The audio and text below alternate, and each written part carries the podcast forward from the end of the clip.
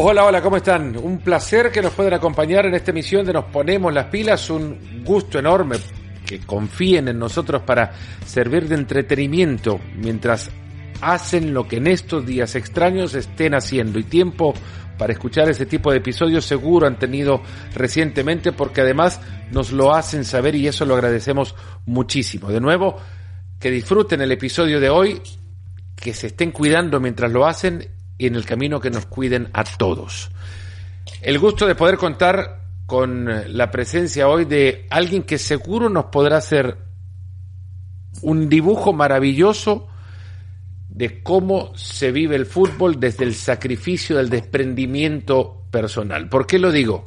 Con muy temprana edad se tuvo que ir literalmente al otro lado del mundo para poder vivir su carrera profesional, para poder cumplir con su sueño de ser jugador profesional. Y desde ahí, desde el otro lado del mundo, dominó la mitad del mundo de su equipo, desde la mitad de la cancha de equipos como el Rubin Kazán, el Dinamo de Moscú, el PAOK de Salónica, el Rostov, el Zenit de San Petersburgo y hoy desde la ciudad olímpica de Sochi, el ecuatoriano Cristian Novoa nos acompaña y nos ponemos las pilas.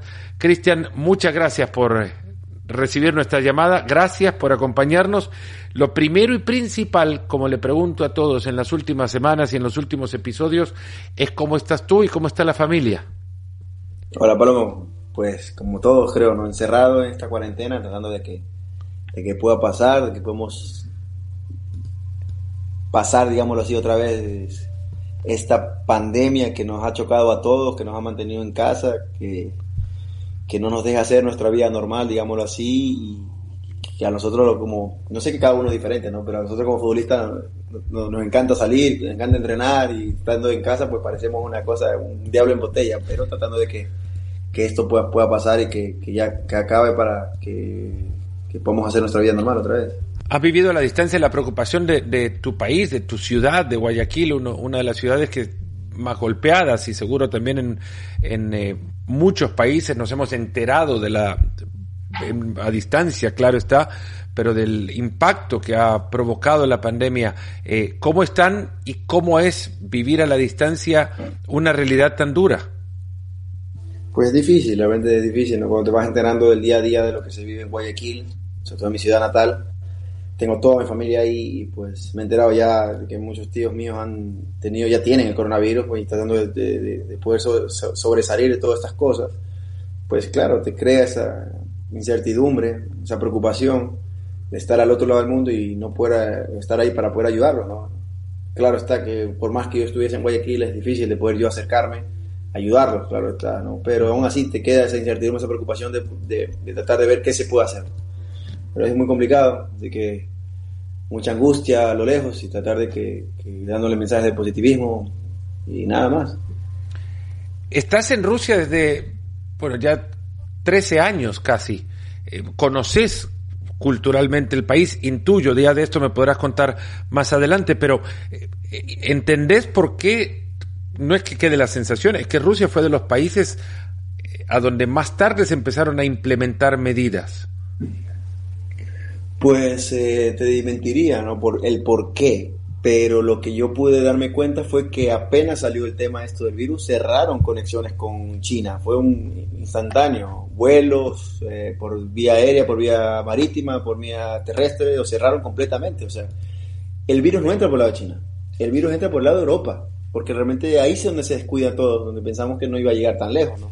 Pienso que ahí fue porque en sí los contagiados que llegan son llegados de Italia, llegados de España, y ahí fue que, se abrió el, tema este, porque en sí estaba, Rusia estaba totalmente cerrado de lo que era de ese lado, del lado derecho, digámoslo así, ¿no? Y acá estaba en sí llevando una vida casi normal, porque vuelos, exactamente, bueno, lo que te digo, los vuelos estaban cerrados, pero en sí el resto estaba tranquilo, hasta que comenzó en Europa a salir, a crecer demasiado, entonces por más que quisieron ya cerrar Europa, pues ya había sido tarde porque ya habían los primeros contagiados ya habían pasado, entonces eso fue lo que, lo que pasó. Fue una de las ligas que más tarde también tardó en, parar. Eh, con público llegaron a jugar cuando muchas otras ligas en Europa ya habían parado la competencia.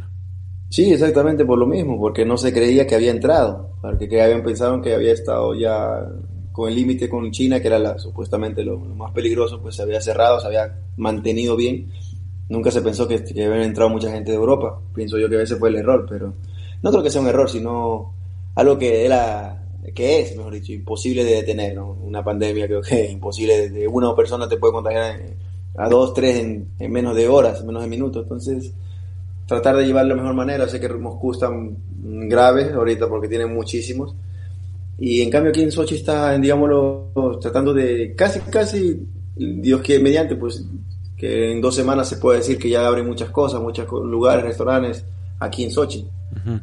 ¿Y las medidas en sí, a, a, qué los eh, obligan a ustedes? No, nosotros desde el primero de abril fue medida drástica. Desde el primero de abril al 30 de abril todo se cierra. Nadie, todas las escuelas, todos los, todos los sitios públicos, todo cerrado, ningún trabajo puedes ir Claro está que dijeron fue trabajos pagados del primero al 30. No hay vuelo, no hay para Europa, no hay para ningún lado.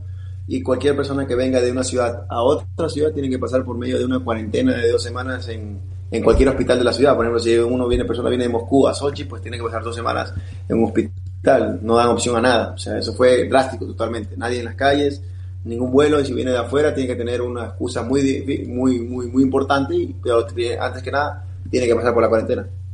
Y el respeto a las mismas es, es casi eh, militar. No, es, no, es un serio. acá en Rusia es ley, es ley. Si te dice el presidente, pues en casa, aquí todo el mundo en casa, no. Claro está que siempre hay uno que otro que intenta ser el, inteligente, el sabido, donde quiere decir que no pasa nada, que no, que está todo bien, pero al final, pues, se ha llevado mucha gente preso por eso mismo.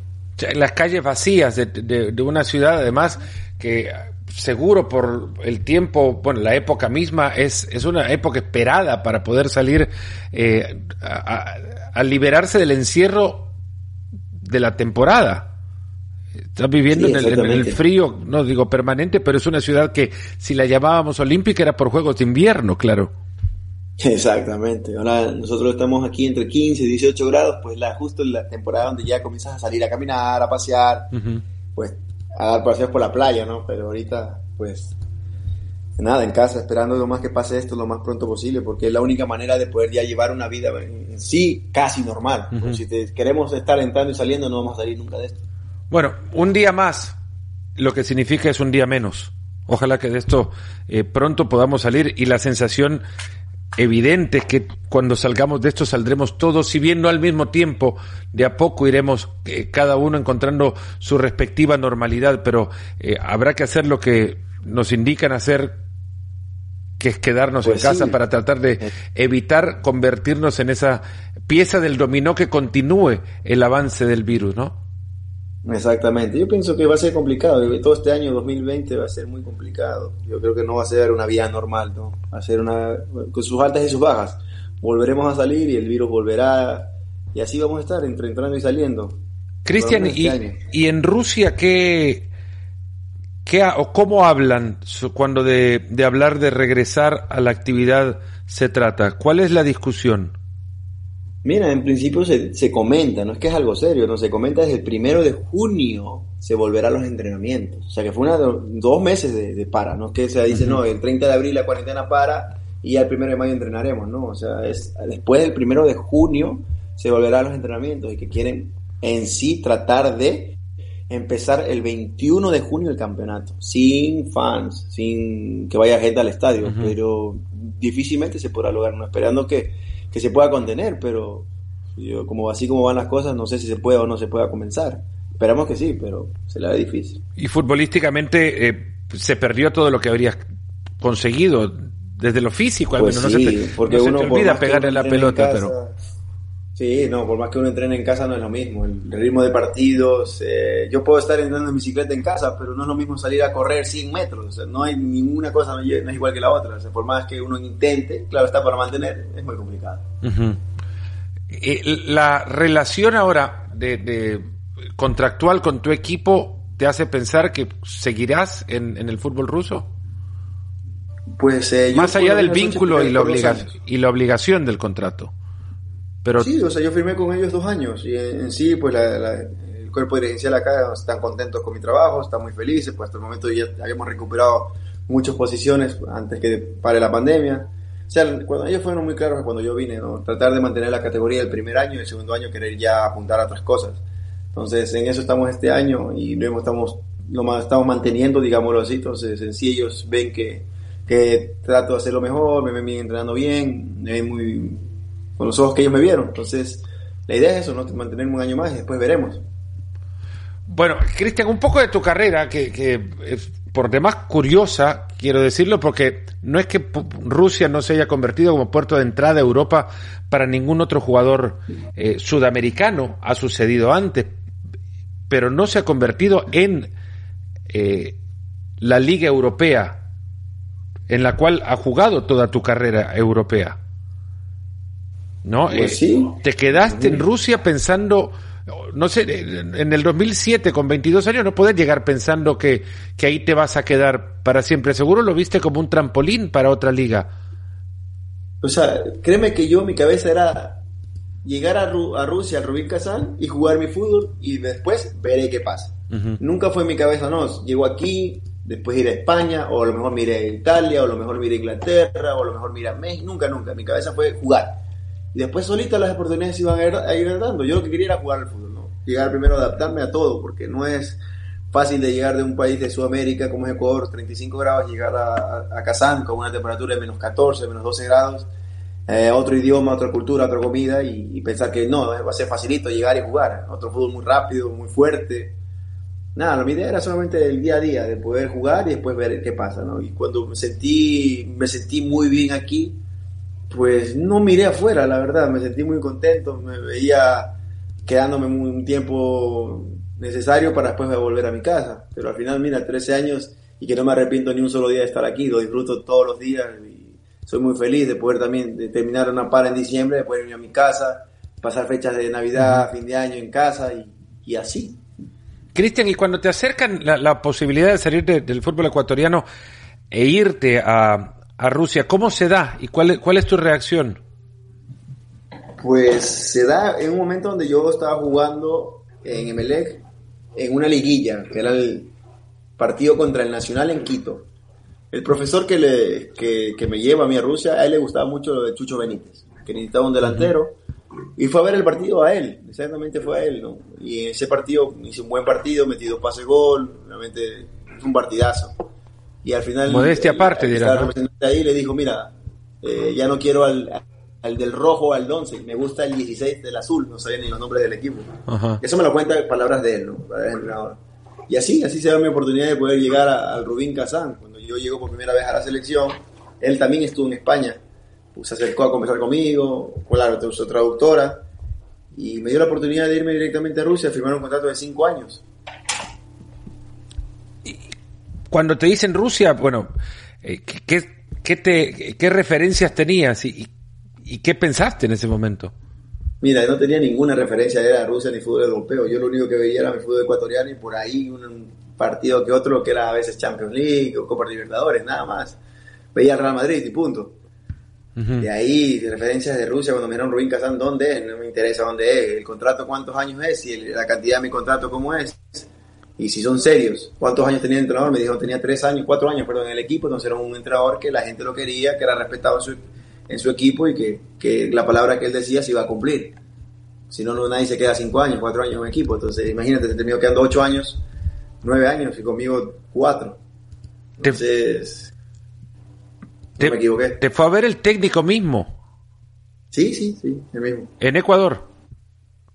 Él estuvo primero viendo el partido con el Chucho Benítez ahí, que fue a ver al Chucho Benítez, en ese partido en Atahualpa. Él estuvo ahí, lo vio y dijo, no, prefiero al 16 azul. Y después, bueno, pasó unos días, él se regresó, pero ahí me, convocaron por primera vez a la selección y fui a jugar dos partidos en España. Y él estuvo ahí en partido con España y se presentó conmigo y ahí mismo me dio el contrato. Porque sabía que a mí se me acababa el contrato con Emelec el 31 de diciembre. Entonces yo quedaba libre. Y yo firmo con el Rubín pues el, el primero de enero, digamos así, pero un precontrato el 29 de diciembre. ¿Quién era el técnico? Curván Verdier. Que era el eh, que, bueno, cuando lo veíamos en Europa era eh, curioso verle con, con eh, una especie de rosario en su mano, ¿no? El mismo, exactamente el mismo. ¿Cómo era él? Porque daba la, apariencia de un intenso personaje de, que vivía los partidos con muchísima intensidad, por momentos hasta te sentías un poco, eh, yo por lo menos me sentí un poco nervioso que no le fuera a dar algo en el banco. pues sí, él cuando eh, tres horas antes del partido él es muy serio, nada de sonrisas, nada de, hablar, nada de, de decir nada, cero. Él es un hombre muy, muy, muy concentrado en su trabajo lo único que él venía a la charla técnica nos decía, quiero que hagan esto, cierren aquí, barquen aquí, este de aquí sale por aquí, quiero que O sea, nos daba desmenuzado lo que era táctica y lo que era defensa. O sea, no me importa si este jugador se mueve para acá, yo quiero que tú estés aquí parado porque para mí eso es importante. Yo sé que, que estos son los puntos más fuertes o los puntos más débiles del equipo rival, o los puntos más fuertes nuestros. Yo quiero que lo hagas. Entonces, eh, eso es lo que él nos transmitía en la cancha seriedad a la hora de defender. Y tú nunca lo veías sonriendo, nunca, por más que vayamos 4-0, 5-0, era igual de intenso de que no nos pueden marcar un gol. O sea, yo recuerdo tanto un partido, que una anécdota que tengo, que íbamos, le ganamos 4-2 al Rubín Kazán. 4-2, cuando yo estábamos en el Rostov, él estaba en el Rostov conmigo. Y ganamos 4-2 al Rubín Kazán. Y nosotros celebrando el 4 le metimos, pero ellos nos metieron 2. Él ni, celebró, nos gritó, tiró la, la pancarta, tiró la silla, enojadísimo. ¿Cómo nos van a haber marcado dos goles?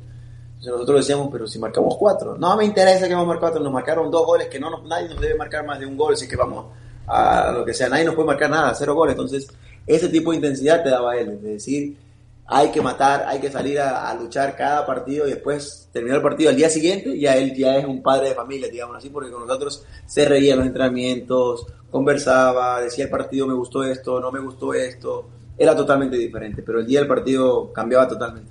¿Y qué, qué, es, qué es eso que tenía en la mano? Un rosario, un rosario. Sí, lo, recuerdo, bueno, justamente con el Rubin Kazan en Champions League. Eh, en, Sí, sí, él es, eh, si mal no recuerdo, él es musulmán, entonces eh, él cree mucho en, bueno, en, su Dios y en su, religión. Te daba seguro mucha confianza que el mismo entrenador que te llevaba, era, la misma persona que te elegía era la persona que te que iba a definir si entrabas a la cancha o no. Eso seguro eh, para cualquier jugador es mucho más tranquilo.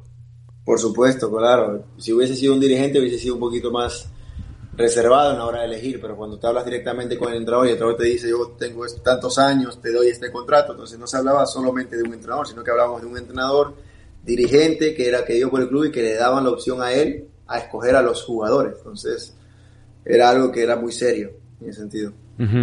Eh, una vez llegas a Kazán y te das cuenta de, del clima de, de Kazán o te, habían anticipado que, que, lo que te ibas a encontrar era muy diferente al clima caluroso de Guayaquil.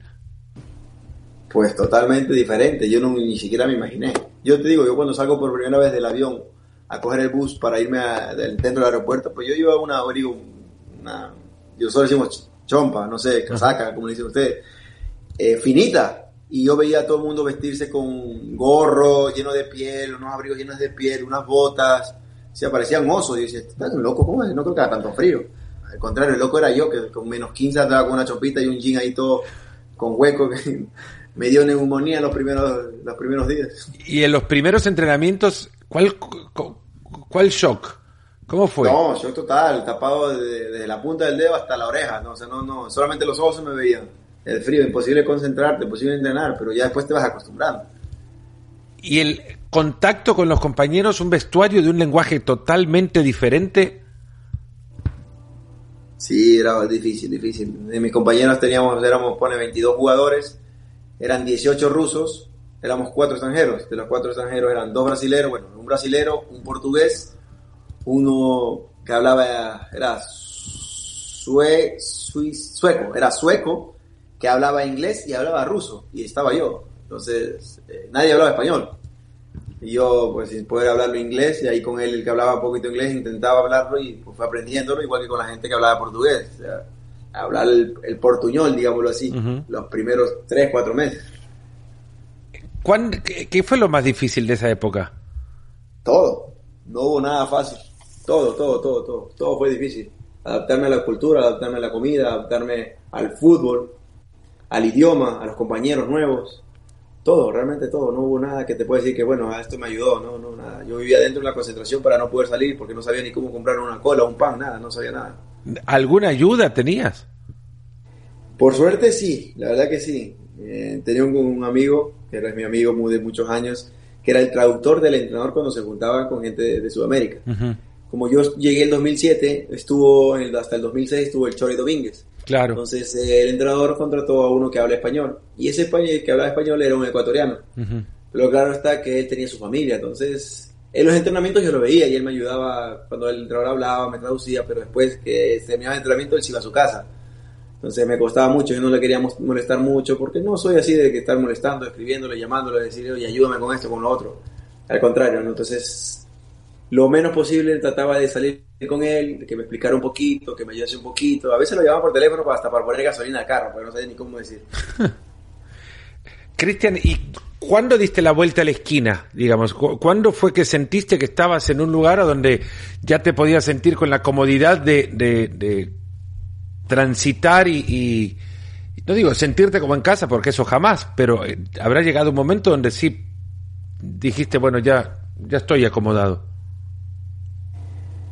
Pues yo creo que fue al año, al año me pareció como que ya dije, ahora sí, ya al menos entiendo lo que me está diciendo el entrenador. Eh, ya el frío de la segunda vez ya me ya sabía lo que tenía que ponerme, lo que no debía hacer. Eh, al año, al año, realmente al año porque en sí el primer año me costó todo, todo, todo, todo, todo, todo me costó mucho. Ah, ¿Crees que esta historia, la tuya, del esfuerzo y la necesidad de, encontrar eh, instintos hasta de supervivencia, si se quiere, le, sirven a generaciones posteriores de jugadores de tu país para entender que llegar al fútbol no es una, no es una cuestión de, jugar bien, tenés que jugar bien y encontrar y jugar bien dentro del contexto al que te inviten a hacerlo, ¿no? A ti te invitaron a jugar en Rusia y, pusiste el pecho para, para hacerlo. Pues sí, la verdad que sí, uno llega pensando en que no, mi fútbol es bonito, mi fútbol es, vistoso, yo seguro me adapto rapidísimo, ellos se tienen que adaptar a mi fútbol. Fue contrario, yo cuando llegué creía que era eh, un juego despacio, lento, podía tener tiempo para hacer mis cosas, girarme. Eh, y yo era un jugador, digámoslo así, como un 10, que antiguamente solamente atacaba. Yo llegué a Rusia y me dijo, mira, nosotros no jugamos con ningún 10, nosotros vamos 4-4-2 y tú vas a jugar como medio centro defensivo y, y, si vas a jugar en esa posición, si vas, piensas solamente en atacar, no vas a jugar. Tienes que atacar y defender. Atacar y defender. Y así esos seis meses, siete meses, yo no jugué los primeros. Por eso mismo que el entrenador me puso aparte a correr de arco a arco, ida y vuelta, ida y vuelta, ida y vuelta, para acostumbrarme al trabajo de, de, de, defensivo, digámoslo así. Entonces, eso me costó mucho más. Después ya ser más aguerrido, tirarme al piso, ordenar en la cancha, eso se fue dando ahí en Rusia, no antes. ¿Cómo es el fútbol ruso? Eh, algo has escrito, ¿no? Eh, y creo que algo conocemos todos, pero ¿cómo, cuál sería, si, si se cree, el eh, lugar común o el tópico con el, con el que uno puede describir al fútbol ruso, si del uruguayo se habla de la garra, si del brasileño se habla del juego bonito, en fin, hay tópicos que definen un fútbol. ¿Cómo definirías, cuál sería el tópico para el fútbol ruso? Digámoslo que muy fuerte, en el sentido de que corren todos. Eh, mira, yo te digo, a veces peco por decir muchas cosas, pero este tiene un fútbol que quiere hacerlo muy rápido, le falta la técnica, pero en sí la potencia y la velocidad lo tiene. En cada línea presiona mucho, corren muchísimo. No hay la, falta la calidad, claro está, pero son equipos que se te meten atrás, te defienden todo el partido y te salen en contraataque, los equipos pequeños y los grandes por más que quieren, intentan, intentan, intentan, a veces terminan perdiendo 2-0, 3-0 solamente a punto de contraataque. Es difícil poder decirte un denominador común cuál es el, fútbol en sí, pero aquí puedo decirte que es muy fuerte, muy fuerte, muy eh, aguerrido. Es mucho más fácil creer entonces que lo que vimos de Rusia como selección en el Mundial, un equipo más de esperar a su rival, de buscar el error del contrario y no provocarlo y lanzarse a, una carrera atlética para perseguir la pelota, la contra es, es lo que les define. Exactamente, podemos decir así, sí, sí, sí. Pensar en otra cosa entonces era iluso de nuestra parte, porque la realidad es que uno imaginaba con, con la calidad de jugadores que mostraban en algunos casos, eh, podrían haber jugado a otra cosa. Mm, no sé, cada selección juega diferente, pero se asemeja un poco porque los equipos pequeños, sobre todo, eh, mira, imagínate que hay 12, eh, ahorita hay 16 equipos, 16 equipos, 6 grandes son, 6 a 8 por ejemplo, los otros 8 se dedican mucho que es de, táctica defensiva, muy, pero son muy fuertes y ellos te hacen un gol de pelota parada, un tiro de esquina, un lateral, se trabajan mucho esas, esas cosas que muchos equipos no toman en cuenta. Pero acá lo que es pelota parada, lo que es movimientos específicos, se trabaja muchísimo. ¿Cuándo aprendiste el idioma? Al año y medio. ¿Pero a qué llamamos aprender, ¿qué llamamos aprender idioma? Lo entendí ahí, palabra ya iba formando mi frase más. Hablarlo, hablarlo ya empecé, y queríamos, digámoslo, a los tres años. Hablarlo ya, que me entienda la gente, que podía ya de opinar, que podía decir, a los tres años siquiera. ¿Escribirlo? No, escribirlo no puedo. Yo puedo leerlo, pero escribirlo no. Imagínate, ¿no? Es, es, es, una complejidad enorme que uno no se pone, no se plantea desde, el lugar en el que, bueno, ya tenés tu tiempo de estar ahí y no cuestiono que no lo sepas escribir. El, tema es un idioma totalmente alejado del nuestro. Sí, no, no, es totalmente difícil, difícil, no. Algo que no se puede entender. Son jeroglíficos. ¿Y entender la cultura rusa? ¿O es una colección de decenas de países en una sola frontera? Sí, son muchas mezclas, ¿no? Pero en sí la cultura, yo siempre he dicho que la cultura de ellos es de tratar de, ser... Ellos nunca son del primer día de ser eh, agradables, ¿no? Ellos tienen, se reservan mucho, es hasta ver la persona con quien tratan. cuando una persona, cuando ya sienten que les da la confianza, son las personas más amorosas que existen. Te ayudan en todo, te dan todo.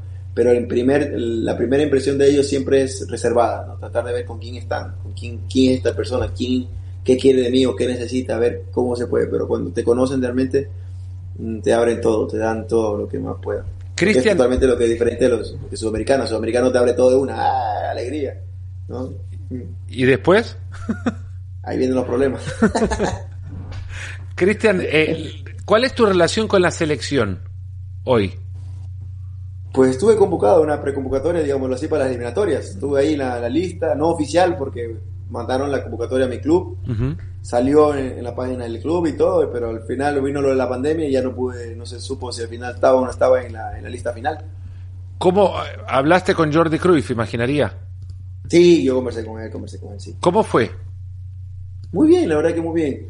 Te da mucha confianza. Primero hablamos de mi tema, cómo estaba mi rodilla, cómo eran los viajes, cómo estaba en mi club, cómo estoy jugando, en qué posición, cómo me sentía, a pesar de los viajes y después eh, me comenzó a me comenzó a hablar de él de lo que quería para la selección de lo que y me dio esa sensación de positivismo.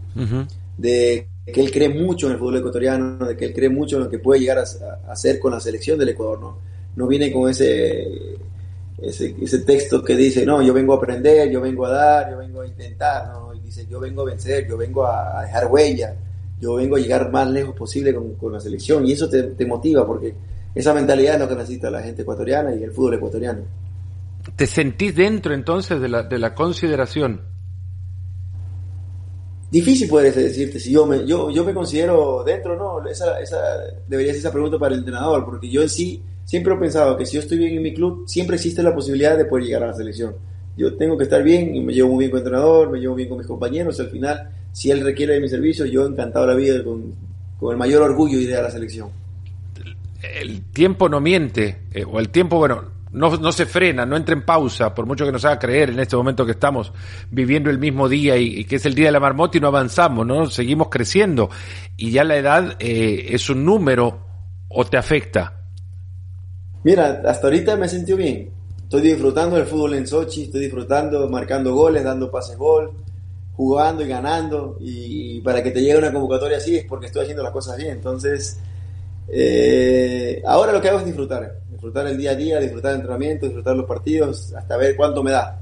Yo siempre he dicho que todo dependerá hasta que el día que yo me sienta como un estorbo. El día que me sienta como un estorbo diré hasta aquí llego, no, no voy a molestar más y me retiraré. Pero mientras sienta la fuerza, la, tenga la, la mentalidad, tenga las ganas de jugar y me veo bien en la cancha, pues me mantendré jugando. Hace poco comentaba justamente Jordi Cruyff en este mismo espacio de la eh, idea de formar dos conjuntos para hacerle frente a las eliminatorias tomando en cuenta que jugaban uno fuera y otro en casa. Eh, te lo comentó así? ¿Te hizo ver que el plantel o la selección se, se dividiría, digamos, para no eh, cargar esfuerzo sobre un mismo once? No, en realidad nunca llegamos al, eh, hablar de ese tipo de temas, ¿no? más bien era de, conversar de cómo me sentía, de si quería volver o no quería volver, me sentía feliz de estar ahí, yo, eso fueron más el tema, ¿no? Pienso que eso seguramente hubiese sido ya esa conversación cuando, cuando entrenamos con él, pero no pudimos tener la oportunidad de, tener una concentración un entrenamiento con él. ¿Qué, ¿Qué, tiene que recuperar Ecuador para volver a ser el protagonista en, eliminatorias?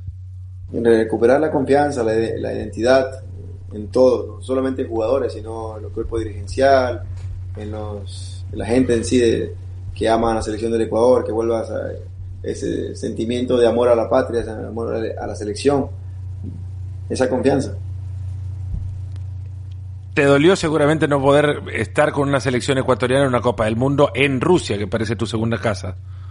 Sí, por supuesto que sí. Fueron, como siempre dije, los que más jalaba para llegar al Mundial y los que más salía afectado, porque era era, hubiese sido hermoso traer mi selección a Rusia, el lugar donde yo he jugado muchos años, y poder demostrar lo que, lo que somos como selección, pero no se pudo. ¿Cuánto más te ves eh, jugando al fútbol? ¿O disfrutando, como lo has dicho ahora? Créeme que, es difícil esa pregunta. Muchas me la han hecho, pero nunca se la he podido responder. Digo, tengo un año y medio más de contrato y veré qué pasa. Yo juraba, en mi cabeza estuvo, pasó mucho cuando me lesioné en retirarme, realmente. Pero dije, voy a intentarlo y ahora me ves, me veo feliz, me veo entrenando bien, sin molestia en mi rodilla y jugando.